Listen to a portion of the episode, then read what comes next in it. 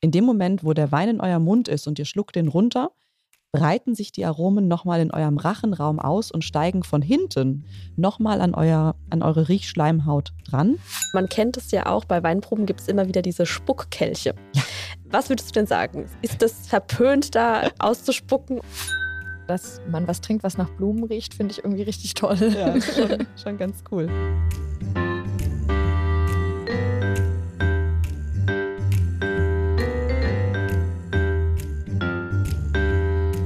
Herzlich willkommen zur ersten Folge von Wissensdurst, dem Wein-Podcast der Rheinpfalz. Und die Betonung liegt auf die erste Folge, denn unser Wein-Podcast ist ganz neu. Die Idee ist geboren, als Rebecca Singer und ich. Äh, Rebecca ist meine Kollegin bei der Rheinpfalz, sie ist Digitalredakteurin, zuletzt bei einem Glas Wein zusammengesessen haben. Und dabei haben wir festgestellt, dass wir zwar super gerne Wein trinken, aber eigentlich noch nicht ganz so viel drüber wissen. Ganz genau, da ist die Idee für diesen Podcast geboren und die Stimme, die ihr eben gehört habt, das ist Sonja Hoffmann, die stellvertretende Leiterin der Pfalzredaktion bei uns bei der Rheinpfalz und wir haben uns alles Mögliche gefragt bei unserem Glas Wein, nämlich woran erkennen wir überhaupt, ob dieser Wein jetzt besonders gut ist. Wir wohnen ja hier in der Pfalz und es geht ständig um Wein und wir trinken ihn, wie gesagt, auch gerne und mögen es total auch mal so zu versuchen rauszuschmecken, was, was kann man für Aromen schmecken und so. Aber es gibt ja sogar Experten, die sich damit ganz gut auskennen und auch so Fragen beantworten können, wie, wie wird Sekt gemacht oder im Restaurant gibt es ja auch manchmal die Situation, man hat eine Weinflasche und will sie, darf sie mal probieren und darf man die dann wieder zurückgeben. Also lauter solche Fragen haben wir uns dann gestellt und die wollen wir jetzt gerne beantwortet haben. Und wir haben uns genau so eine Expertin gesucht. Genau, und die wollen wir jetzt mit unseren Fragen rund um das Thema Wein löchern. Und einige von euch werden diese Expertin vielleicht sogar schon kennen, denn es handelt sich um Janina Huber, die früher mal Janina Huhn hieß und ehemalige deutsche Weinkönigin ist. Hallo, Hallo Janina. Hallo ihr zwei. Hallo. Danke für die Einladung. Ich bin auch ganz aufgeregt hier. Ja, wir sind auch schon super gespannt auf deine Antworten. Ähm, du kommst aus der Pfalz, zum Glück, aus Bad Dürkheim. Und äh, wie die Sonja schon gesagt hat, warst du mal deutsche und auch pfälzische Weinkönigin und arbeitest sogar inzwischen äh, in der Branche. Wie ist es denn bei dir? Wie bist denn du zu dem Wein Thema gekommen? Ein bisschen auf Umwegen, das kann man schon sagen. Also ich komme aus einer Weinfamilie, mein Papa ist Winzer. Ähm, Wein war damit schon immer ein riesengroßes Thema, aber wir haben jetzt kein Weingut, was ich irgendwie hätte erben können. Also er war immer in einer Genossenschaft. Und dann habe ich erstmal, ich sag mal, als ich Abi gemacht habe, da war Winzer werden noch nicht so sexy, wie es jetzt heute ist. das kann man echt. Ist es denn jetzt sexy, ja? Voll, ey. Genau. Absolut. Genau. Also ich finde es auch immer total cool, wenn jemand irgendwie Önologie studiert oder hier im Weinbau genau. ist. Ist ja. Wow, du machst Wein. Und das war damals noch nicht so. Und ich bin dann erstmal weggegangen und wollte mich vielleicht auch ein bisschen abgrenzen. Habe Latein, Geschichte und Philosophie studiert, also komplett wow. andere Richtung. Aber im Studium war ich dann ein bisschen weiter weg und habe da immer gemerkt, ich habe halt natürlich immer Wein mitgebracht von meinem Papa. Und dann war das immer so, oh, voll cool. Du kannst ja Wein von zu Hause mitbringen. Und ich wusste ja auch so ein bisschen was schon immer und habe dann immer erzählt. Und das haben die alle immer total super gefunden. Und da ist mir mal aufgefallen, dass das ja eigentlich was ziemlich Besonderes ist, nicht nur aus der Pfalz zu kommen als Region, sondern auch einfach Wein in der Familie zu haben. Dann wirklich, ich erinnere mich da noch sehr gut dran, gab es einen Tag, da war ich dann mittlerweile in Heidelberg zum Studieren. Ich habe mich dann wieder näher an die Heimat orientiert und ähm, weiß noch genau, wie ich in Heidelberg an einem Briefkasten stand und meine Bewerbung für das Amt der Bad Dürkheimer Weinprinzessin eingeschmissen habe und währenddessen ah. dachte, oh mein Gott, du studierst hier Latein und Geschichte. Wie passt denn das jetzt zusammen? Warum machst du das? Aber da war so ein, so ein inneres Gefühl, so ja, doch, probier das mal aus, könnte ein Weg für dich sein. Und dann ging das super schnell und ich habe schon, nachdem ich das dann so ein halbes Jahr gemacht habe und gemerkt habe, boah, bei Wein kann man ja auch so in die Tiefe gehen. Wein kann auch intellektuell total spannend sein, wenn man das möchte. Ähm, genau, und schon so nach einem halben Jahr habe ich dann entschlossen, nee, ich werde dann doch keine Lateinlehrerin.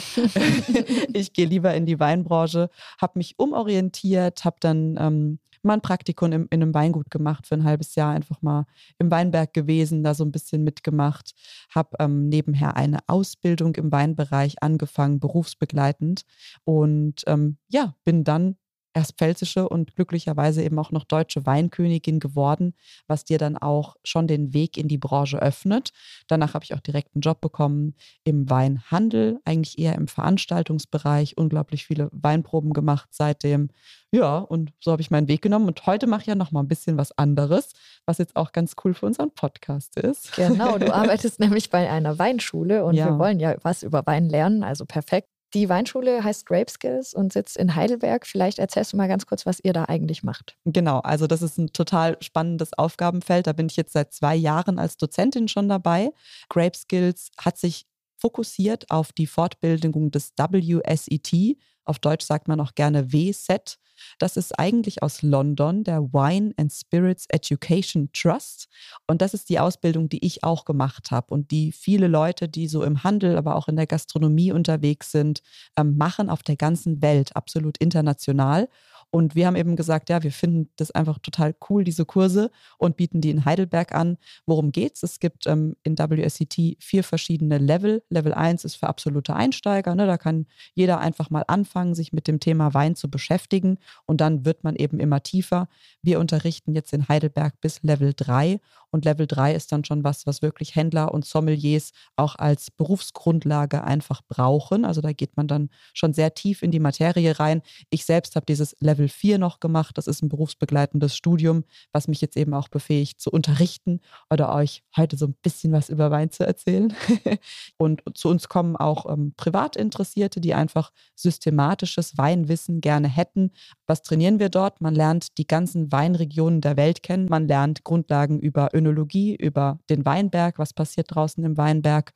Und natürlich übt man ganz, ganz viel Verkosten, sodass man hoffentlich am Ende fähig ist, zumindest grob zu sagen, ähm, wo könnte dieser Wein herkommen? Was könnte es für eine Rebsorte sein? Und vor allem auch, welche Qualität hat denn jetzt der Wein, den ich gerade im Glas habe? Das ist die perfekte Überleitung für unsere erste Folge heute, ah. weil genau darum soll es auch gehen, nämlich um das Thema Verkosten und wie ich richtig verkoste, wenn ich Wein vor mir habe. Also zum Beispiel um die Fragen, worauf kann ich beim Riechen achten? Was sagt mir das danach äh, über den Wein, wenn ich gerochen habe? Und ja. wie schmecke ich denn richtig? Muss, muss ich dabei beachten beim Probieren?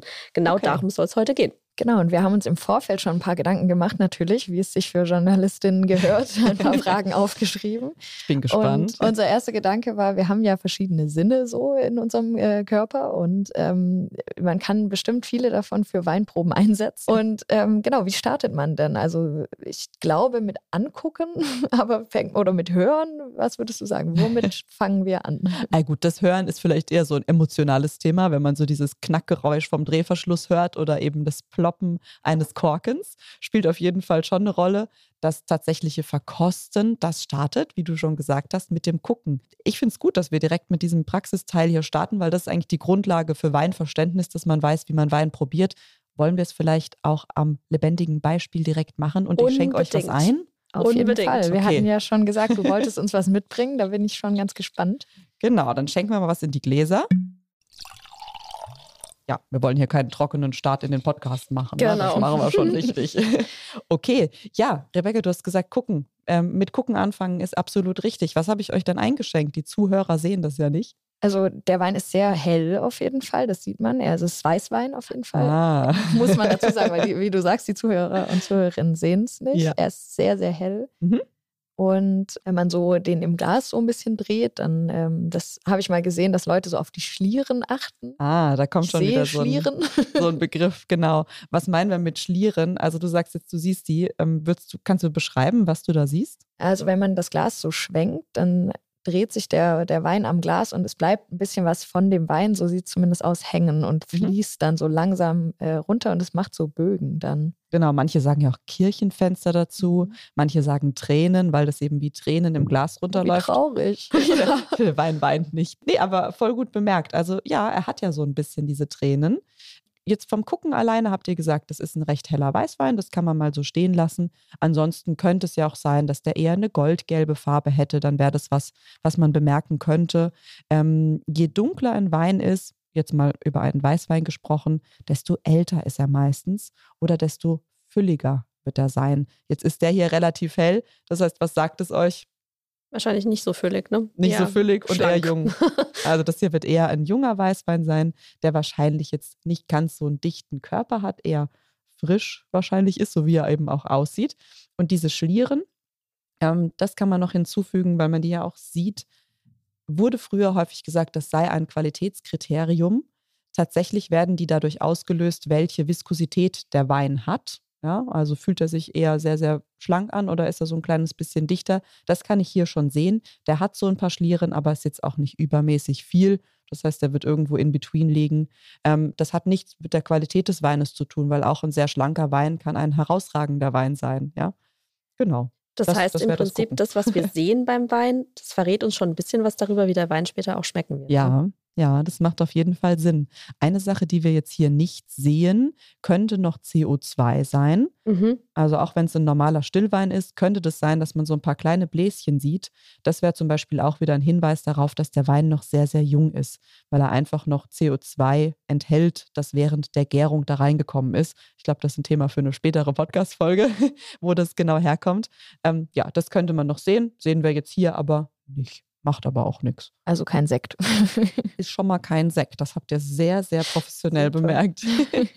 okay, was würdet ihr denn so intuitiv jetzt als nächstes machen? Ich sehe die Sonja schon riechen Ja, ich habe schon geschnuppert. Ah, sehr gut, ja. Und davor habe ich geschwenkt. Da habe ich mich an dir orientiert, liebe Janina. Du hast nämlich auch schon ordentlich geschwenkt vom Riechen. Ja, also das mit dem Schwenken hat ähm, einfach den Sinn, dass ich dadurch die Oberfläche des Weines im Glas vergrößere. Dadurch kann mehr Aroma rauskommen und ich kriege so ein bisschen Luft in den Wein rein. Gerade bei Rotwein macht das total Sinn. Ich kann dann den Wein einfach intensiver wahrnehmen. Und was wir auch immer noch gerne dazu sagen, Schwenken sieht auch super professionell aus. Das stimmt. Man darf das auch üben, indem man das Glas so ein bisschen auf den Tisch stellt und es auf dem Tisch so im Kreis dreht. Das wäre ein Tipp. Dann- ah, Siehst du? Funktioniert schon. man hört das jetzt, wie es so ein bisschen Ja. kratzt. genau, dann Okay. ist es ein bisschen leichter und man trifft auch nicht direkt den Nachbarn. Ne? Okay, ja, aber eigentlich haben wir jetzt genug geschwenkt. Man kann das auch übertreiben. Dann dürfen wir riechen.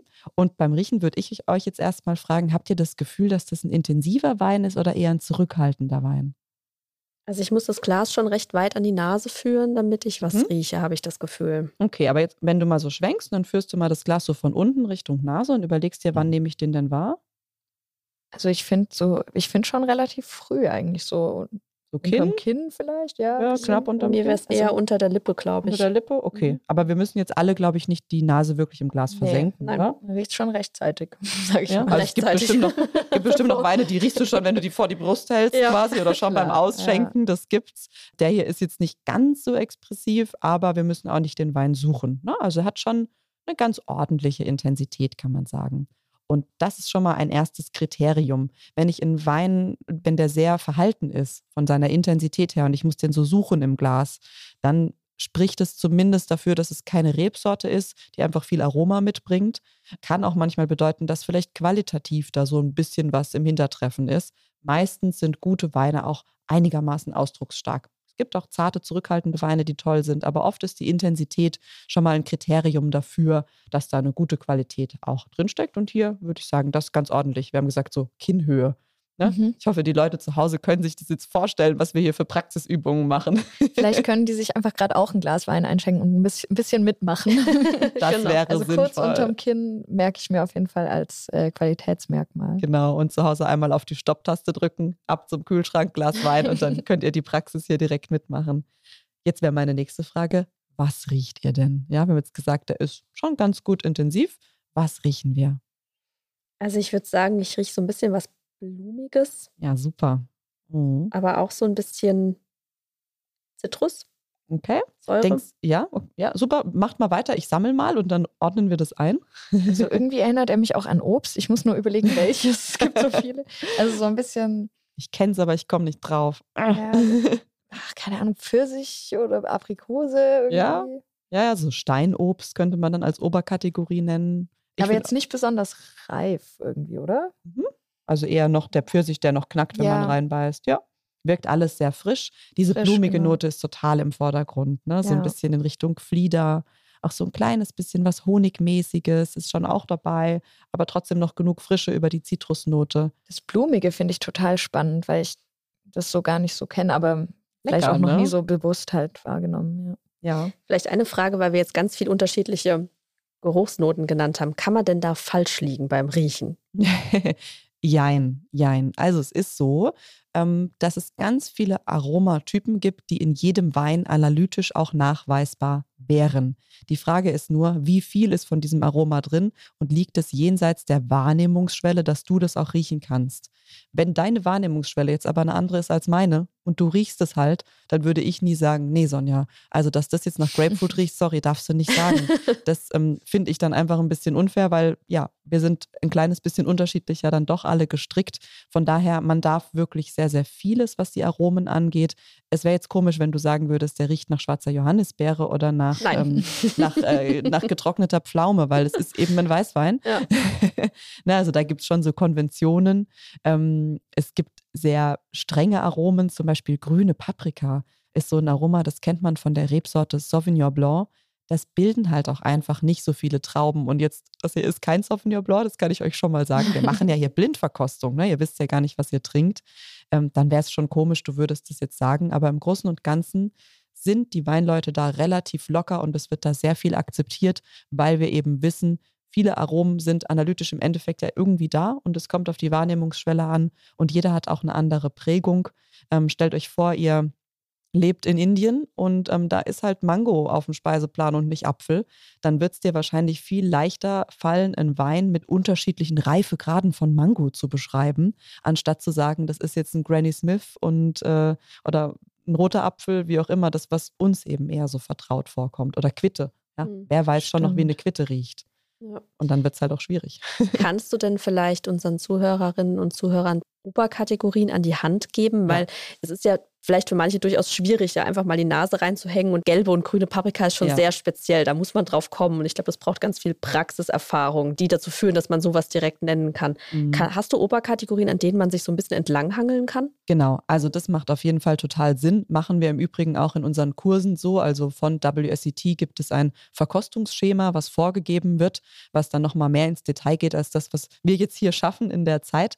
Aber da gibt es dann auch immer eine Liste mit Aromen, die man zu Beschreibung nutzen kann. Das heißt, Leute, die sich sowas ins Gehirn schaffen, die machen das nicht aus dem Nichts, sondern da gibt es einen Zettel, wo man erstmal einfach sucht, ja, und dann stehen da eben ähm, 50 Aromen und dann guckst du mal, was ist denn vielleicht da? Und in dem Moment, wo du es liest, ist es dann für dein Gehirn auch viel leichter, das dann dem Wein zuzuordnen. Diese Liste ist geordnet nach unterschiedlichen Clustern. Wir haben jetzt hier zum Beispiel das Cluster Floral schon genannt.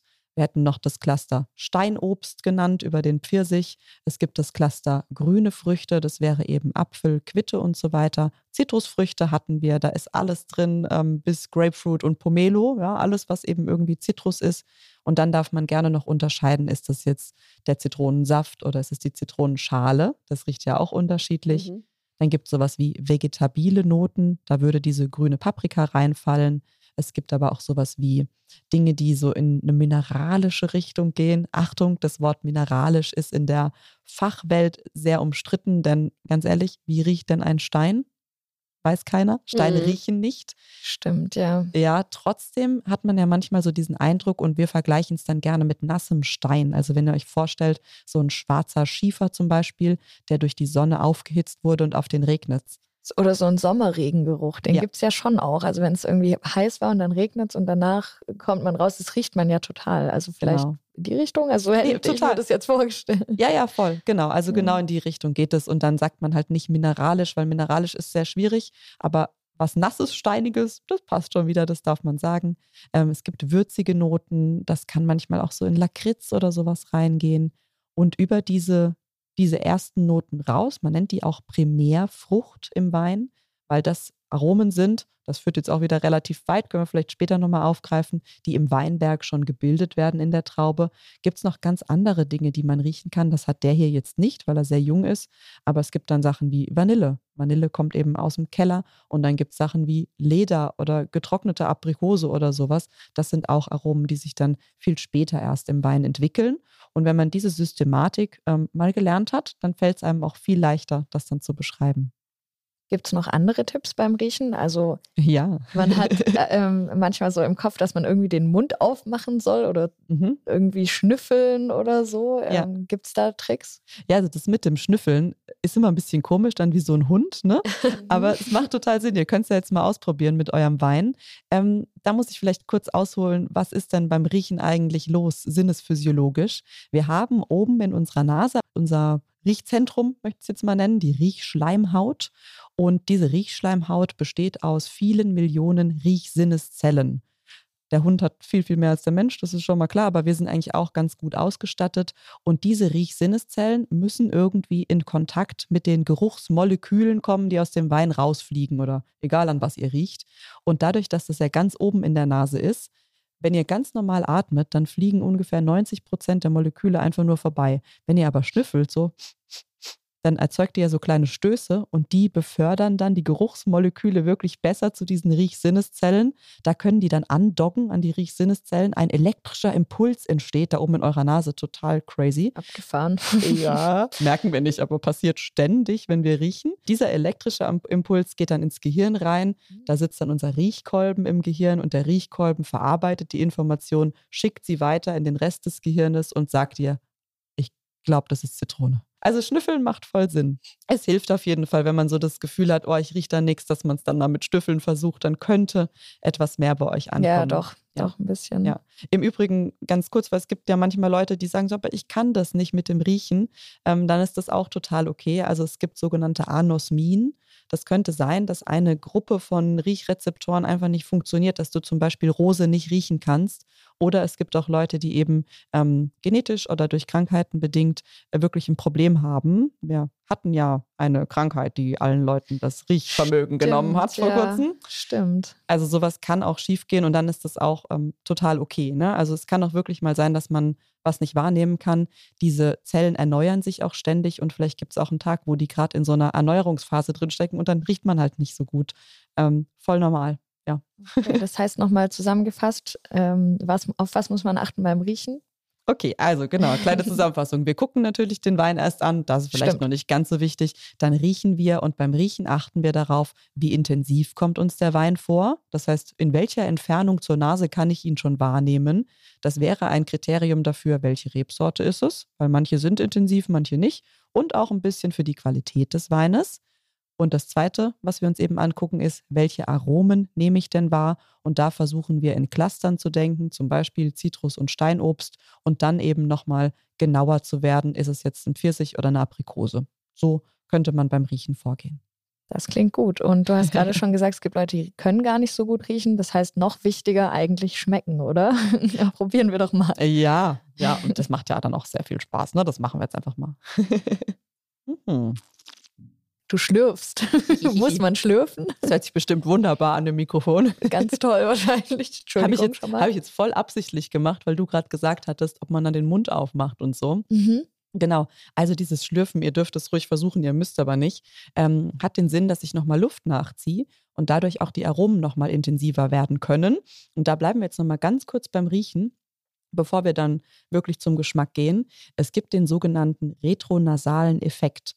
In dem Moment, wo der Wein in eurem Mund ist und ihr schluckt den runter, breiten sich die Aromen nochmal in eurem Rachenraum aus und steigen von hinten, ja, nicht von vorne, sondern von hinten, nochmal an, euer, an eure Riechschleimhaut dran und ihr könnt die Aromen nochmal wahrnehmen. Und das ist wirklich ein bisschen intensiver, wenn ich dabei so ein bisschen Luft einziehe und auch wenn ich den Mund offen stehen lasse, weil das hattest du erwähnt. Vielleicht müssen weil, wir das wirklich probieren. Ja, also so ein bisschen quasi nachatmen, weil du dann einfach so, ein, so einen Luftstrom erzeugst, der da einmal außen rum geht und wieder die Aromen da oben an die Riechschleimhaut dran schießt mir zieht es irgendwie so voll den Mund zusammen. Man schmeckt schon voll die Säure oder bilde ich mir das jetzt ein? Ähm, ja. Genau, beim Schmecken ist Säure, was super, super wichtig ist. Und du sagst, es zieht so in deinem Mund, gell? Mhm. Ja. Was merkt ihr denn außerdem an eurem Gaumen? Der Speichel läuft so richtig zusammen. Ne? Ja, ne, das ist, wenn man dann spricht, so ein kleines ja. bisschen unangenehm. Genau. Mhm. Also, Wein hat Säure ganz klar. Es gibt verschiedene Arten von Säure im Wein und ähm, je nachdem, welche Art das ist, wie viel in Gramm pro Liter Säure das ist, welchen pH-Wert die Säure hat, habt ihr ein unterschiedliches Säureempfinden am Gaumen. Jetzt ist es so, wir trinken jetzt vor allem Pfälzer Wein, deutschen Wein hier und ähm, wir sind in einem relativ kühlen Klima. Kühles Klima bedeutet, viel Säure bleibt in den Trauben erhalten. Das heißt, meistens haben unsere Weine eine ganz gute Säure und das führt dazu, ach, muss man kurz runterschlucken, dass die, dass die einfach sehr viel Speichelfluss erzeugen. Das hat was damit zu tun, dass dieser niedrige pH-Wert der Säure eure Schleimhäute angreift und die Schleimhäute sagen dann, oh je, ich muss die Feuerwehr anschalten, damit eben ähm, die Schleimhäute nicht kaputt gehen und deswegen läuft der Speichel. Und das ist bei dem Wein, wie du bemerkt hast, schon recht intensiv. Das beißt so ein bisschen in den Backentaschen. Das kommt von der Säure. Das heißt schon mal erstes Kriterium jetzt bei unserer professionellen Verkostung, das hier ist ein Wein mit hoher Säure. Und er ist kaum süß, oder? Naja, also der hat vielleicht so ein kleines Zuckerschwänzchen, aber das versteckt sich sehr gut hinter der Säure. Säure dient im Übrigen auch dazu, den Zucker im Wein zu balancieren. Wir haben in Deutschland eine gesetzliche Grenze für einen Wein, der als trocken bezeichnet werden darf. Hier steht trocken auf der Flasche, das kann ich euch ja jetzt schon mal verraten. Ähm, von daher darf er höchstens 9 Gramm pro Liter Zucker haben aus meiner Erfahrung raus würde ich jetzt sagen, der hat schon seine sieben Gramm oder so. Ne, da ist schon so ein bisschen Zucker schmeckbar, aber das ist in einem Bereich, dass man ihn als trocken auf jeden Fall noch bezeichnen könnte. Wie du es auch gesagt hast, Rebecca, super. Jetzt haben wir gehabt Süße, Säure. Eine nächste Sache, auf die ihr achten könntet, wäre der Körper. Wie fühlt er sich denn vom Körper her an? Ist er eher wie Wasser oder eher wie Vollmilch? Irgendwo in diesem Spektrum. Sonja, was denkst du? Ich würde sagen, eher Richtung Wasser. Also mhm. wirklich voll ist er nicht. Ja. Sondern geht schon eher in dieses Schlanke rein, würde ich sagen. Ja, genau. Passt ja auch zu dem, was wir über die Farbe schon gesagt haben, dass er eher hell ist und er schmeckt jetzt auch eben eher schlank. Ja. Aber ist das jetzt ein Qualitätsmerkmal, dass der nicht so voll ist? Nee, würde ich jetzt nicht sagen. Denn ähm, ich will ja nicht immer einen körperreichen Wein, der dann auch entsprechend Alkohol meistens mitbringt oder sehr viel Zucker hat oder so. Manchmal will ich ja einfach einen Wein mit wenig Alkohol, der aber trotzdem trocken ist, der einfach erfrischend ist und dann passt es voll, wenn der auch eher einen schlanken Körper hat. Natürlich sollte der jetzt nicht wässrig sein, aber das ist er ja nun auch nicht. Wir schmecken ihn ja deutlich am Gaumen.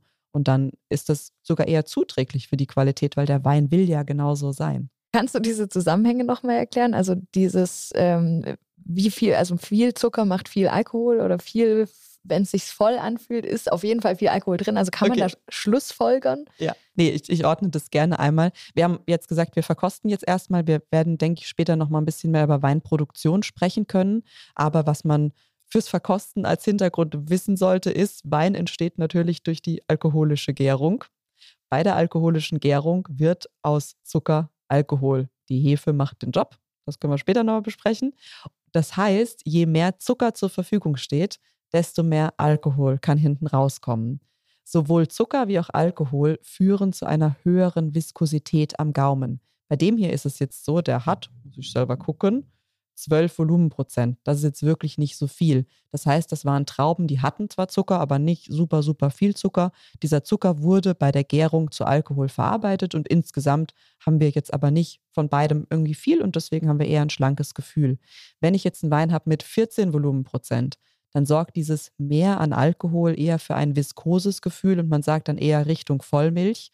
Oder ich habe einen Wein, bei dem viel Zucker erhalten wurde, das heißt nicht aller Zucker zu Alkohol vergoren wurde, dann habe ich eben den Zucker, der Viskosität gibt. Also beide Inhaltsstoffe hängen zusammen, weil sie voneinander abhängig sind quasi. Und jemals, wenn sie vorliegen, Zucker oder Alkohol, sorgen sie für ein viskoses Mundgefühl. Der hat von beidem nicht viel und deswegen ist er eher schlank. Hm. Passt. Jetzt haben wir ja vorhin, als wir gerochen haben, ganz viele Aromen rausgerochen. Mhm. Die schmeckt man jetzt aber so ja nicht mehr, ne? Ja, das ist so der Unterschied zwischen Nase und Zunge. Genau. Vielleicht kannst du noch mal erklären, woran das liegt. Das roch ja wirklich sehr vielfältig und ja. auch wirklich toll. Warum ja. schmeckt man das jetzt nicht mehr so raus? Ja, genau. Also erstmal, wenn ihr irgendwo zum Essen eingeladen seid und dann sagt ihr, das schmeckt mir gut, das ist eigentlich total doof. Ihr müsstet eigentlich sagen, das riecht mir gut. Klingt denn, aber blöd. Das ist irgendwie doof. Ne? Das ist im Sprachgebrauch so ein bisschen schwierig, weil eigentlich meinen wir, wenn wir irgendwie in einen Geschmack loben, meinen wir meistens ja die Aromen, die damit einhergehen, also dass das gut gewürzt ist oder so. Und das zeigt uns eben das Weinverkosten sehr gut. Wir riechen diese tollen Aromen. Das ist eben die Sinnesleistung unserer Riechschleimhaut oben in der Nase. Die Zunge dagegen, die kann keine Aromamoleküle wahrnehmen. Was die Zunge macht, ist, dass sie Geschmacksstoffe wahrnimmt. Das wäre Süße, das wäre Säure, das könnte noch Bitterstoff sein. Umami gibt es noch. Umami ist so ein Wohlgeschmack, der ist jetzt aber hier ähm, ähm, nicht so relevant beim Wein. Salz wäre das, was wir auch noch wahrnehmen können. Also diese fünf unterschiedlichen Geschmacksrichtungen kann die Zunge. Was sie nicht kann, ist Zitrone. Das Mhm. ist ein Geruch, das kann sie eben nicht. Und deswegen ist es am Gaumen dann nochmal eine ganz andere Wahrnehmung beim Wein. Zum Glück haben wir ja aber diesen retronasalen Effekt. Ihr erinnert euch, dass die Aromen auch vom Mundraum nochmal über den Rachen hoch in die Nase steigen können. Und deswegen hast du ja schon, wenn du den Wein trinkst, erstmal so dieses florale Zitrus-Pfirsich-Gefühl irgendwie schon. Nur gut, jetzt haben wir uns schon eine Zeit lang runtergeschluckt, irgendwann ist auch mal weg, ne? ja, Das aber das ist stimmt. der Unterschied zwischen Riechen und Schmecken. Das ist einfach eine andere Sinnesleistung und fürs Weinverkosten brauchen wir definitiv beides. Stellt euch vor, wir würden nicht riechen können, dann wäre der Wein einfach nur irgendwie Säure und ein bisschen Zucker. Das wäre total doof. Das wäre schade, weil ich mag dieses Florale total. Also das so, dass man was trinkt, was nach Blumen riecht, finde ich irgendwie richtig toll. Ja, ist schon, schon ganz cool.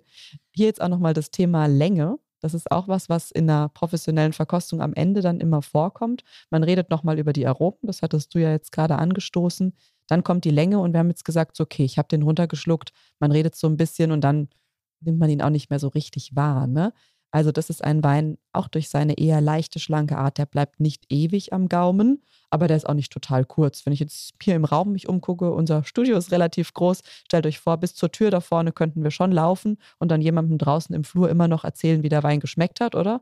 Ja, Ja, auf jeden Fall. So lange hebt er schon. Aber bis Ja. hoch in die Redaktionsräume schaffen wir es nicht mehr. Es. genau, da bräuchten wir dann einen Wein mit deutlich mehr Länge. Also ist auch ein Kriterium, um einen Wein einfach zu beschreiben und auch die Qualität zu beurteilen. Der hier hat jetzt eben eine mittlere Länge. Das ist Das aber wäre jetzt auch okay. meine Frage gewesen. Ist das ein Qualitätsmerkmal, wenn ein Wein, je länger er erhält, äh, dass das auch bessere Qualität bedeutet? In den allermeisten Fällen ja. Es gibt wenige Ausnahmen. In den allermeisten Fällen bedeutet Länge auch Qualität. Ja. Okay. Okay. Gibt es noch weitere Punkte, auf die man beim Schmecken achten muss? Nee, wir haben das eigentlich sehr gut durchgearbeitet. Perfekt. Dann kannst gut du's ja noch mal gemacht. zusammenfassen. genau, ich fasse nochmal zusammen. Also, wenn wir den Wein am Gaumen haben, dann achten wir immer zuerst auf Süße. Ist da irgendwie Zucker schmeckbar oder ist er eben trocken? Wir achten auf die Säure. Je mehr Speichelfluss, desto höher ist die Säure. Wir überlegen uns, wie ist der Körper? Eher Wasser, eher Vollmilch. Die meisten Weine liegen irgendwo in der Mitte, haben einen mittleren Körper. Man könnte noch auf den Alkohol achten, aber das ist sehr, sehr schwer zu schmecken. Der hat 12 Volumenprozent. Sehr schwer einzuordnen. Ne? Also Mhm. es ist einfach ein mittlerer Alkohol. Dann schauen wir nochmal, sind die Aromen wieder ähnlich wie in der Nase? Ist meistens so. Und wir schauen, wie lang ist der Abgang von dem Wein? Wie lange habe ich denn was davon? Und ja, grundsätzlich, je länger ich den Wein schmecke, spricht das schon für eine sehr, sehr gute Qualität. Was jetzt gefehlt hat, der Vollständigkeit halber, wäre das Tannin. Mhm. Das sind diese Gerbstoffe beim Rotwein. Ähm, die haben wir jetzt hier natürlich nicht, weil wir einen Weißwein trinken. jetzt ist für mich die spannende Frage: Wisst ihr denn, was es ist? Wir haben ja Blindprobe gemacht hier in Das der ersten stimmt. Folge. Ich habe euch gefordert. Habt ihr Ideen?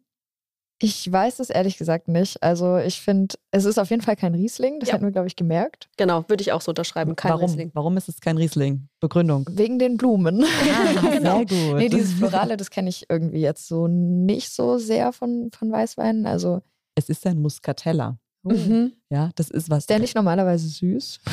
So, sehr guter Punkt. Genau, das ist auch so was Verwirrendes, weil genau, man hat den so als eher süßen Wein abgespeichert, weil er auch von diesen floralen Aromen her irgendwie denkt man schon, ah, da kommt jetzt was Süßes. Ich finde es aber persönlich total toll, wenn der trocken ausgebaut wird. Finde auch, dass die Pfalz das sehr, sehr gut kann. Trocken ausgebauten Muscatella. Sonst richtig wird er gern für Süßweine verwendet. Ich dachte jetzt so zum Einstieg, weil der halt diesen tollen Geruch hat, das ist so ein Erfolgserlebnis, weil ihr werdet jetzt in Zukunft immer, wenn ihr Muscatella probiert, ihn erkennen.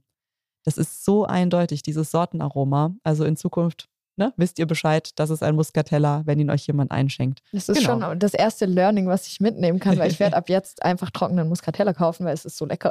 Also mir schmeckt der wirklich sehr gut. Schmeckt echt gut. Ne? Ja, super. Super Wein zum Verkosten üben einfach. Ja. Absolut. Wir haben noch so ein paar weitere Fragen Okay. Uns aufgeschrieben, weil ich meine, das Weinverkosten, das haben wir jetzt ausprobiert, das werden wir bestimmt zu Hause noch üben, aber es gibt auch noch so ein paar andere Sachen. Zum Beispiel bei Weinproben probiert man ja nicht nur einen Wein, wie jetzt wir hier. Macht es irgendwie Sinn, zwischen den Weinen dann was zu essen oder einen Kaffee zu riechen oder so, um irgendwie äh, ja, zu neutralisieren? Ja, also natürlich, je mehr Weine hintereinander ich verkoste, desto anstrengender ist es auch für meine Sinne. Also so in so Profiverkostungen probiert man halt auch mal 40 Weine am Stück und dann bist du am Ende richtig müde. Also du merkst, dass dein Körper da geleistet hat. Ähm, Ich würde jetzt sagen, zwischendrin an Kaffee riechen ist halt ein bisschen aufwendig irgendwie. Ist jetzt auch in der Praxis, habe ich noch nie erlebt, dass man es tut. In der Theorie ist es so, dass deine Sinneszellen, also die Riechrezeptoren, dadurch einmal resettet werden. Deswegen machen das ja auch Parfümeure angeblich, dass sie zwischendurch mal einen Kaffee riechen, weil sonst ja, eine Überreizung kennt man es auch, ne? wenn man in der Parfümerie ist, dann genau. hat man manchmal, wenn man sich ein neues Parfüm sucht und dann vieles ausprobiert, bekommt man erstmal so Kaffeebohnen unter die Nase gehalten, ja. damit man wieder resettet, wie du sagst. Genau, genau, ja. Weil es ist so, wenn diese Rezeptoren überreizt sind, dann werden die irgendwann blind. Ne? Das ist ja auch, wenn du in einen Raum kommst und da ist was, was sehr stark riecht, gut oder schlecht, irgendwann riechst du es einfach ja. nicht mehr, so ein penetrantes Parfüm oder so. Ähm, von daher ja, theoretisch würde es schon Sinn machen, sich zu resetten.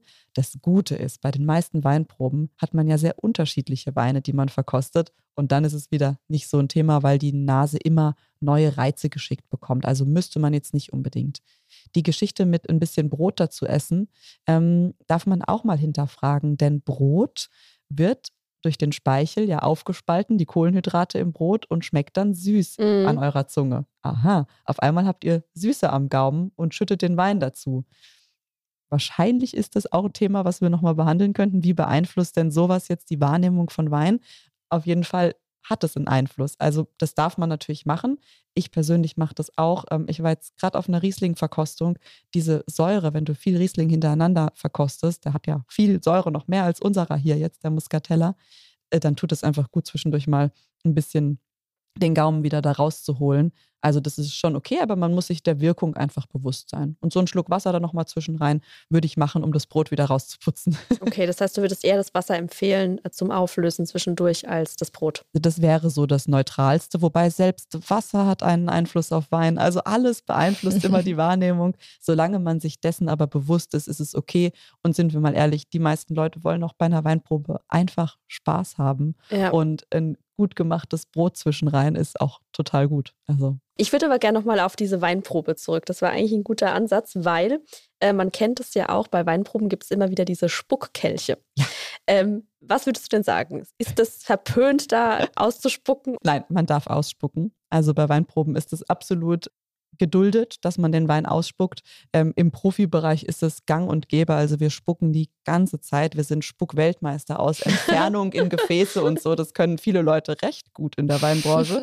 Ähm, das machen wir, weil es ist immer noch Alkohol, mit dem man, wenn man jetzt wirklich in der Branche arbeitet, eben täglich zu tun hat. Und ähm, ja, da darf man natürlich auch, muss man ein bisschen auf seine Gesundheit auch einfach achten. Deswegen ist Ausspucken absolut ähm, okay.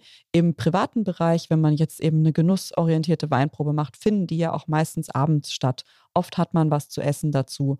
Ähm, man schenkt dann meistens auch ja wirklich nur sehr kleine Probierschlücke aus. Dann sieht man das jetzt seltener, dass die Leute spucken. Und das finde ich auch vollkommen okay, weil im Endeffekt soll es ja auch Genuss bereiten, der Wein. Aber immer in dem Moment, wo du merkst, oh, ich glaube, jetzt für mich wird es von der Alkoholmenge her zu viel, ähm, dann würde ich auf jeden Fall sagen, ja, dann spuck aus und dann kannst du trotzdem noch an den Aromen teilhaben. Ja? Also du hast dann ja trotzdem noch den Sinneseindruck, ohne dass du eben den Alkohol mitnimmst. Ist bei Wein vollkommen okay. Ich bin jetzt kein Spirituosenmensch, aber mir wurde gesagt, die Spirituosen-Leute, die sehen das gar nicht so gerne. Also die trinken alles, oder wie? Die Whisky-Leute machen das wohl so, echt? weil ich mir das echt hart vorstelle. Das ist ja also, noch krasser. In meiner Ausbildung habe ich auch Spirituosen gelernt. Wir durften immer auch die Spirituosen spucken. Also das ist schon okay. Und beim Wein kein Problem, dürft ihr jederzeit machen. Auch übrigens, ähm, ein Winzer ist euch nie böse, wenn ihr bei dem probiert und der schenkt euch einen Probeschluck ein und ihr schafft es nicht, den auszutrinken. Es stehen ja immer diese Gefäße irgendwo mm. rum. Und es ist euch kein Winzer irgendwo böse, wenn ihr dann den letzten Schluck da reinkippt. Das ist nicht unhöflich, das ist vollkommen normal. Du hast ja vorhin schon angesprochen, dass man Weinprobieren auch üben kann. Ne? Mhm. Wie macht man das denn am besten, wenn man da so als Laie rangeht? Das heißt das dann, ich muss mir ganz viel Wein zu Gemüte führen und wie, wie gehe ich da am besten ran? Wäre ein guter Ansatz. Ne? Nein, man darf eigentlich sogar schon vorher starten.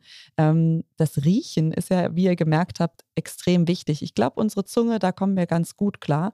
Wir machen auch ein Sensorikseminar bei uns und machen da so Rangordnungsproben, wo wir eben die Leute unterschiedliche Konzentrationen an Säure und an Zucker schmecken lassen. Und da sind die meisten erstaunlich gut, selbst wenn sie es noch nie gemacht haben. Das Riechen dagegen ist ein Sinn, den wir oft vernachlässigen, weil wir so visuell geprägt sind. Das heißt, was auf jeden Fall schon mal helfen würde, ist, dass man mal ganz bewusst an Lebensmitteln einfach riecht, dass man sich mal an einen Baum stellt und mal an der Rinde schnuppert. Es soll ja auch sehr heilsam Sieht sein. Sieht vielleicht sehr seltsam aus, wenn wir bei der nächsten Wanderung an Bäumen schnuppern. Mach mal. Das klingt eigentlich ganz schlau. Jetzt, jetzt also wenn, wenn Frühling ist, ja, und die ganzen Blüten sind da, wirklich mal hingehen und mal wieder an den verschiedenen Arten von Blumen riechen, damit man sich mal wieder einspeichert, wie riecht jetzt eben der Busch, wie riecht ein Flieder, wie riecht, ähm, keine Ahnung, Kolunder und so weiter. Ähm, ja, einfach ganz bewusst die Nase trainieren im Alltag, mal die grüne Paprika aus der Packung nicht wegschmeißen, sondern eben auch mal aufschneiden und dran riechen, auch wenn die keiner gerne isst. Genau. Klar. Es gibt ja auch so Bücher, in die man dann so die Erfahrungen reinschreiben kann, so Wein, ähm, mhm. Weinbücher oder so. Ähm, empfiehlst du sowas, also sich die ganzen verschiedenen Erfahrungen dann aufzuschreiben? Ja, also das kann jeder machen, wie er möchte. Ich, das, genau, es gibt so vorgedruckte Bücher, wo quasi das Verkostungsschema, was wir jetzt durchgearbeitet haben, schon als Vordruck drin ist, ne, dass du auch dran denkst, bitte noch auf die Farbe zu achten und so. Könnte man machen. Wenn man das auswendig kann, kann man es aber auch ohne so einen Vordruck. Es gibt auch Apps, die viele nutzen, um eben ihre Weine zu dokumentieren, die sie so getrunken haben, dann auch noch mit Foto. Finde ich schon irgendwie ganz cool als Möglichkeit. Äh, ich persönlich, ist jetzt aber wirklich ganz persönlich, muss sagen, ich habe oft einfach überhaupt keine Lust, weil ich will in dem Moment den Wein auch einfach genießen. Mhm. Und das finde ich auch ganz wichtig, dass man sich das erhält. Wenn man aber sagt, ich möchte diesen Genuss dokumentieren, warum nicht? Hilft ja manchmal durchaus. Ne? Also ich ja. kenne das von den Weintagen in Landau. Ähm, genau. wenn du da ganz viel probierst, du willst ja am Ende des Tages irgendwie doch noch einen Überblick haben. Und meine Schwester und ich sind da losgezogen mit diesem Katalog und haben dann halt Sternchen verteilt. Ja, voll. was wir besonders gut fanden oder nicht und wenn ja, auch warum. Ja. Weil ähm, wenn man dann später doch mal was davon kaufen möchte, ne, dann, dann weiß man zwar noch, ah ja, da war irgendein Rotwein, den fand ich total klasse, aber man kommt dann doch nicht mehr drauf. Also gerade, glaube ich, wenn man gezielt Weinproben macht mit dem Ziel, dann später auch was davon zu erwerben, ist es wahrscheinlich schon ganz klug, das irgendwie für sich aufzuschlüsseln. Ne? Ja, ja, genau. Nee, dann sollte man das schon machen. Ja. Und wenn man dann weiß, wie man verkostet, dann geht es auch. Sehr cool. Und das wissen wir ja jetzt auch. Prima, genau. Ich glaube, wir haben ganz schön viel gelernt heute für die erste Folge, oder? Absolut. Also ich weiß jetzt, wie man probiert, wie man riecht, wie man schnüffelt. Ihr habt euch sehr wacker geschlagen in der Blindverkostung. Haben genau. uns wacker geschlagen. Und wir werden bei der nächsten Wanderung an Baumstämmen riechen. Das haben wir vorgenommen. Danke, Janina. Sehr ja, gerne. vielen Dank und bis zum nächsten Mal. Das war die erste Folge von Wissensdurst, dem Weinpodcast der Rheinpfalz. Und wenn ihr auch Fragen rund um das Thema Wein oder speziell zu dieser Folge habt, schreibt sie uns gerne per Mail an wissensdurst.rheinpfalz.de. Oder wenn ihr über Spotify hört, dort könnt ihr eure Fragen direkt bei der Folgenübersicht dazuschreiben. Wir sammeln diese Fragen dann und beantworten sie zusammen mit unserer Weinexpertin Janina Huber in einer Sonderfolge. Weitere Infos und Artikel zum Podcast und rund um das Thema Wein findet ihr unter rheinpfalz.de-wein. Und wenn euch dieser Podcast gefällt, abonniert ihn gern unter unserem Kanal und lasst eine gute Bewertung da.